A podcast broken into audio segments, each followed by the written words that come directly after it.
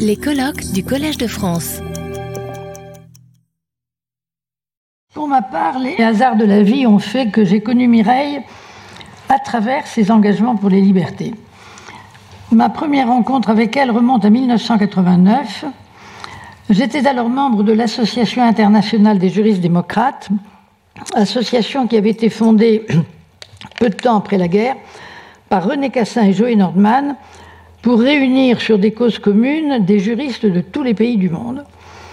Et la présence de grands juristes comme Guy Bréban ou Arnaud Lioncan faisait de cette association un lieu de rencontre et d'échange absolument passionnant. L'association décida d'organiser, à l'occasion du bicentenaire de la Déclaration des droits de l'homme, une manifestation importante. Mireille était alors la pénaliste la plus brillante de sa génération. Elle s'était vue confier par Pierre Arpaillange, qui était le garde des Sceaux, la présidence d'une commission sur la réforme de la procédure pénale, commission intitulée Justice pénale et droits de l'homme. Et c'est à ce titre qu'elle fut associée au colloque de l'Association des juristes démocrates. Son esprit universaliste lui faisait enjamber les frontières disciplinaires et sa lecture du droit pénal et de la procédure pénale, que l'on pourrait qualifier de lecture politique, l'amenait à évaluer l'impact de ces disciplines sur les libertés, donc sur le droit public.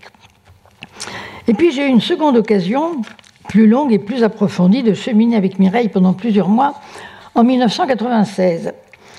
Ce fut lors d'une aventure peu banale dans laquelle nous avons été embarqués, elle et moi, en même temps, celle du Collège des médiateurs pour les Africains sans papier. L'immigration dite clandestine était déjà un problème latent dans notre société. Et c'est alors qu'un peu plus de 200 Africains, en manque de papier, décidèrent de réagir au fait qu'on les considérait comme des clandestins, alors qu'ils travaillaient, qu'ils avaient des bulletins de salaire et pour certains d'entre eux qu'ils payaient des impôts en France. Ils firent donc le choix d'alerter l'opinion en occupant l'église Saint-Ambroise dans le 11e arrondissement de Paris. Mais le curé de cette paroisse se refusait à les garder. C'est alors qu'Ariane Mouchkine, metteur en scène du Théâtre du Soleil, décida d'accueillir dans les locaux du théâtre de Vincennes, qui se trouvait libre pour quelques semaines, cet ensemble de personnes. Mais une fois ces sans-papiers hébergés au Théâtre du Soleil, il fallait agir. Et Ariane décida, d'elle-même, comme ça, de constituer un collège des médiateurs pour que ces étrangers aient un interlocuteur d'autorité pour défendre leur dossier auprès du ministère de l'Intérieur. Elle contacta tous les anciens grands résistants dont les personnalités étaient incontournables, et c'est ainsi que firent partie de cette instance Raymond et Lucie Aubrac, Edgar Morin, Germaine Tillon, Laurent Schwartz, euh, Jean-Pierre Vernant, Paul Ricoeur, Pierre Vidal-Naquet et Stéphane Essel, qui fut très vite désigné comme le porte-parole. Ariane y ajouta quelques religieux, prêtres ou pasteurs, et quatre juristes, Mireille, son mari, Paul Boucher, qui avait présidé la Commission nationale consultative des droits de l'homme, Jacqueline Costalascu et moi-même. Et nous nous sommes réunis régulièrement pendant plusieurs mois. Nous avons d'abord fait une analyse minutieuse des dossiers des personnes concernées. Puis nous avons élaboré l'argumentaire par lequel nous allions soutenir leur demande de régularisation auprès des autorités. Alors, ce fut l'occasion de beaucoup d'échanges très approfondis, mais parfois un peu tendus.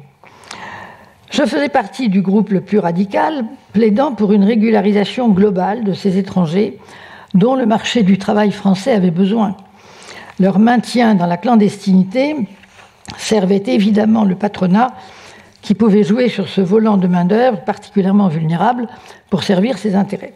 Mireille et quelques autres dans notre groupe préférait que nous demandions les régularisations sur la base d'une liste de critères qui permettrait de s'opposer à l'argument qu'on entendait partout, celui de l'appel d'air. Alors avec son œil malicieux et sa remarquable intelligence tactique, Stéphane Essel sut dépasser la contradiction. Il ajouta à la liste des neuf critères que nous avions d'abord élaborés un dixième critère, si vague que nous l'appelions le critère balai. Et c'est sur ces bases que nous avons alors défendu les dossiers de nos amis africains. Mais le Premier ministre était Alain Juppé et le ministre de l'Intérieur Jean-Louis Debré. Il recevait Stéphane Essel avec courtoisie, certes, mais derrière leur sourire, la ligne dure triomphait. Et seulement une poignée de ces Africains fut régularisée. Les autres poursuivirent leur errance dans divers lieux, entamèrent une grève de la faim et occupèrent finalement l'église Saint-Bernard, dont ils furent expulsés un petit matin du mois d'août. Alors par la suite, j'ai eu à diverses reprises l'occasion de débattre avec Mireille ou de la lire, et j'ai été frappée du fait que les sujets à propos desquels je l'avais connue étaient en réalité des sujets centraux dans sa vie. En effet, la force de ses engagements sur la question des libertés et sur les droits des étrangers ne s'est jamais démentie. Engagement qu'elle formulait, vous le savez, vous l'avez connu, la plupart d'entre vous ici, de sa voix douce et toujours d'un ton très mesuré, même quand c'était des engagements très radicaux. Mais pour préparer cette intervention, me souvenant de l'avoir lu souvent dans la grande presse, j'ai recherché par Internet l'ensemble de ses prises de position dans les dernières années. Et ce bilan est impressionnant. On y retrouve sa volonté inébranlable de faire barrage à des politiques inacceptables dans les domaines qui étaient au centre de nos rencontres dès 1989, celui des libertés publiques en lien avec la politique pénale et celui de l'immigration. Elle n'a cessé d'intervenir par des tribunes ou par des signatures avec d'autres personnalités, dans Le Monde, dans Libération, dans La Croix ou dans d'autres journaux, sur ces sujets. Et la lecture de ces billets, étalés sur plusieurs décennies, donne à voir de manière saisissante la pente dangereuse sur laquelle sont engagés nos gouvernements en matière de liberté et à quel point les avertissements de Mireille étaient pertinents et le demeurent. Alors ce qui domine dans ces interventions, c'est la critique de la politique pénale. Mireille avait, dès le colloque des juristes démocrates de 1989, souligné comment la justice pénale, parce qu'elle met en œuvre le droit de punir, se trouve en antinomie directe avec les droits de l'homme. En effet, la panoplie des sanctions pénales est une liste de violations de ces droits, notamment le droit d'aller et de venir que la prison supprime. C'est pourquoi la Déclaration française des droits de l'homme avait montré la préoccupation de ses rédacteurs à ce sujet. Trois articles sur 17 sont consacrés à la seule justice pénale pour la rendre moins menaçante pour les libertés. Ce sont les articles 7 à 9 qui posent le principe de la légalité des délits et des peines et celui de la présomption d'innocence. Mais il a fallu des siècles, deux siècles, pour que soient mis en place des mécanismes constitutionnels ou supranationaux, notamment avec la Cour européenne des droits de l'homme, pour que les droits proclamés sous la Révolution imprègnent la politique pénale. Et encore devons-nous admettre que des régressions sont possibles et même en cours. Par la suite, Mireille a joué le rôle de guetteur, ne cessant de s'insurger contre ce qu'elle nommait les rapiessages incessants de la loi pénale. Ils ne font que creuser les déséquilibres entre le siège et le parquet ce qui sape l'état de droit. Dès 1990, dans la commission qu'elle avait présidée, elle s'insurgeait contre la confusion des rôles. Dans 95% des affaires, il n'y a plus de juge d'instruction, car l'enquête est menée par la police sous le contrôle du parquet. Et elle soulignait les quasi-pouvoirs de jugement du parquet, lequel décide de près de la moitié des mesures répressives, alors qu'il ne s'agit pas d'une autorité indépendante. Cela résulte des possibilités de médiation pénale, de composition pénale qui permet de négocier la sanction, ou de comparution avec reconnaissance préalable de culpabilité. C'est ainsi, expliquait-elle, qu'il y a une surpénalisation de la délinquance ordinaire et une dépénalisation en droit des affaires, avec la modification du régime de la prescription des délits qui court depuis le jour de l'acte et non à partir de celui de son constat. Or, la loi pénale qu'elle soit de fond ou de procédure, doit être scrutée pour sa signification en termes de liberté. Et la réforme de la procédure pénale entretient la confusion entre l'exécutif et le judiciaire, entre la police et le parquet. Il faut alors, disait-elle, une séparation claire entre le pouvoir d'enquêter et le pouvoir de juger. Alors que la présomption d'innocence a valeur constitutionnelle, la détention provisoire, souvent particulièrement longue en France, met cette présomption en échec. Mireille préconisait donc de fixer une limite au délai d'instruction. Elle soulignait aussi comment l'extension des pouvoirs du parquet n'a pas été accompagnée des garanties statutaires qui s'imposaient pourtant. Elle a dénoncé avec obstination l'évolution vers un droit pénal de la sécurité qui traite le suspect en criminel. La rétention de sûreté, introduite dans notre droit pénal en 2008, a fait l'objet de ses plus vives critiques, car cela nie, disait-elle, la part d'indétermination propre à l'homme. Et elle a analysé comment on ne punit plus, on neutralise le suspect, comme on le ferait pour un animal dangereux. La preuve de la non-dangerosité étant impossible, on introduit une présomption de dangerosité. Et on entre alors frontalement en contradiction avec l'article 8 de la Déclaration française qui dispose que la loi ne doit établir que des peines strictement et évidemment nécessaires. À ce sujet, en 2017, elle écrivait que Ben Laden aura gagné si nous renonçons à un droit pénal démocratique. Or, on y renonce car on va de la punition à la prévention, puis à la prédiction de la dangerosité. Le droit pénal n'est plus fondé sur la culpabilité, mais sur cette dangerosité supposée. Les délits et les peines sont définis de manière de plus en plus imprécise. Il y a un transfert massif de pouvoir à l'exécutif et la notion de peine est remplacée par des mesures de sûreté. La loi sur la rétention de sûreté permet l'amalgame entre le terrorisme dont on a parlé ce matin et d'autres formes d'infraction, et de la même jusqu'à l'amalgame avec l'immigration.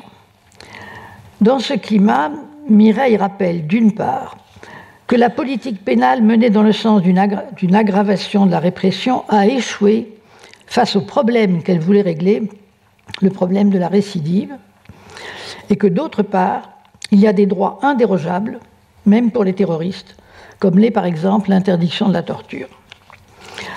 En 2010, le sujet des libertés est pour elle d'une telle importance que cela donne naissance à un nouveau livre, Liberté et sûreté dans un monde dangereux. Elle y montre comment les attentats du 11 septembre ont eu pour conséquence un affaiblissement des libertés partout et une mondialisation de la surveillance.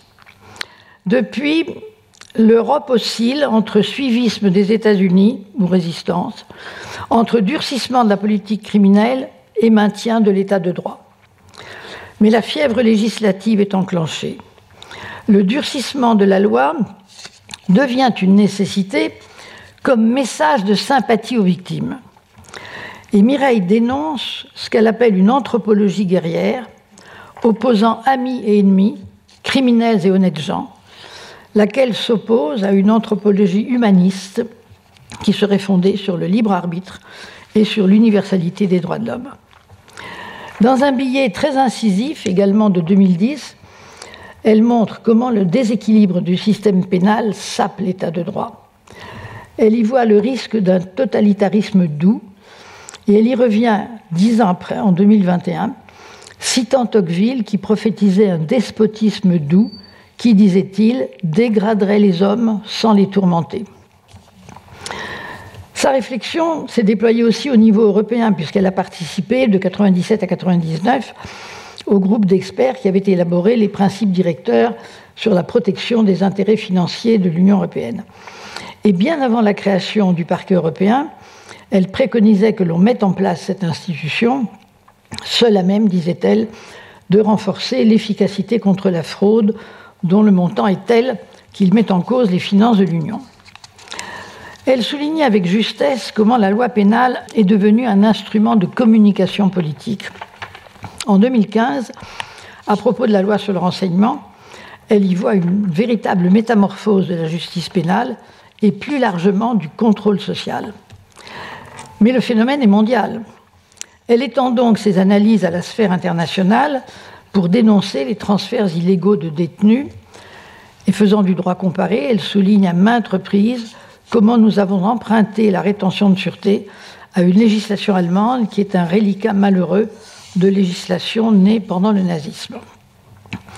En 2015 encore, alors que les attentats du Bataclan ouvrent la voie à l'inscription de l'état d'urgence dans la Constitution, elle s'insurge, rappelant que toute restriction des libertés doit être strictement nécessaire à la protection de l'ordre public, proportionnée aux troubles qu'elle entend empêcher et accompagnée de contrôle. Et plus récemment, elle s'est insurgée contre la société de vigilance prônée par Emmanuel Macron. Elle déplore qu'il ait fallu un siècle pour inventer l'état de droit, mais qu'il ait suffi de quelques années pour le transformer en état de surveillance. Il n'y a pas à choisir, écrit-elle, entre la sécurité ou les libertés. L'État doit assurer l'une et les autres, en acceptant qu'elles ne soient absolues ni l'une ni les autres. Or, l'État affaiblit les libertés par un soupçon permanent qui le conduit à déléguer la surveillance à des sociétés privées ou à être tenté d'introduire la reconnaissance faciale ou la reconnaissance des émotions. Et avec les algorithmes de détection, nous allons vers une surveillance de masse. Et la surveillance s'est accrue avec la pandémie de la Covid-19. Et le rêve d'un monde parfait peut virer aux sociétés du cauchemar, disait Mireille, car l'illusion du risque zéro conduit à l'hystérie législative. Alors, explique-t-elle, par un goutte à goutte normatif, la suspicion suspend la fraternité et fait de l'hospitalité un délit pénal. Car son attention au respect des droits des migrants est constante et elle voit dans les surenchères répressives contre les étrangers un terrible contresens historique.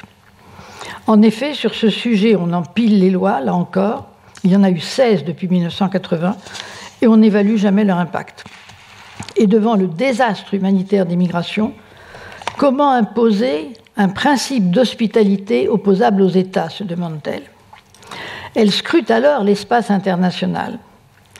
On y trouve bien le pacte mondial de Marrakech pour une migration sûre, ordonnée et régulière, pacte adopté en 2018.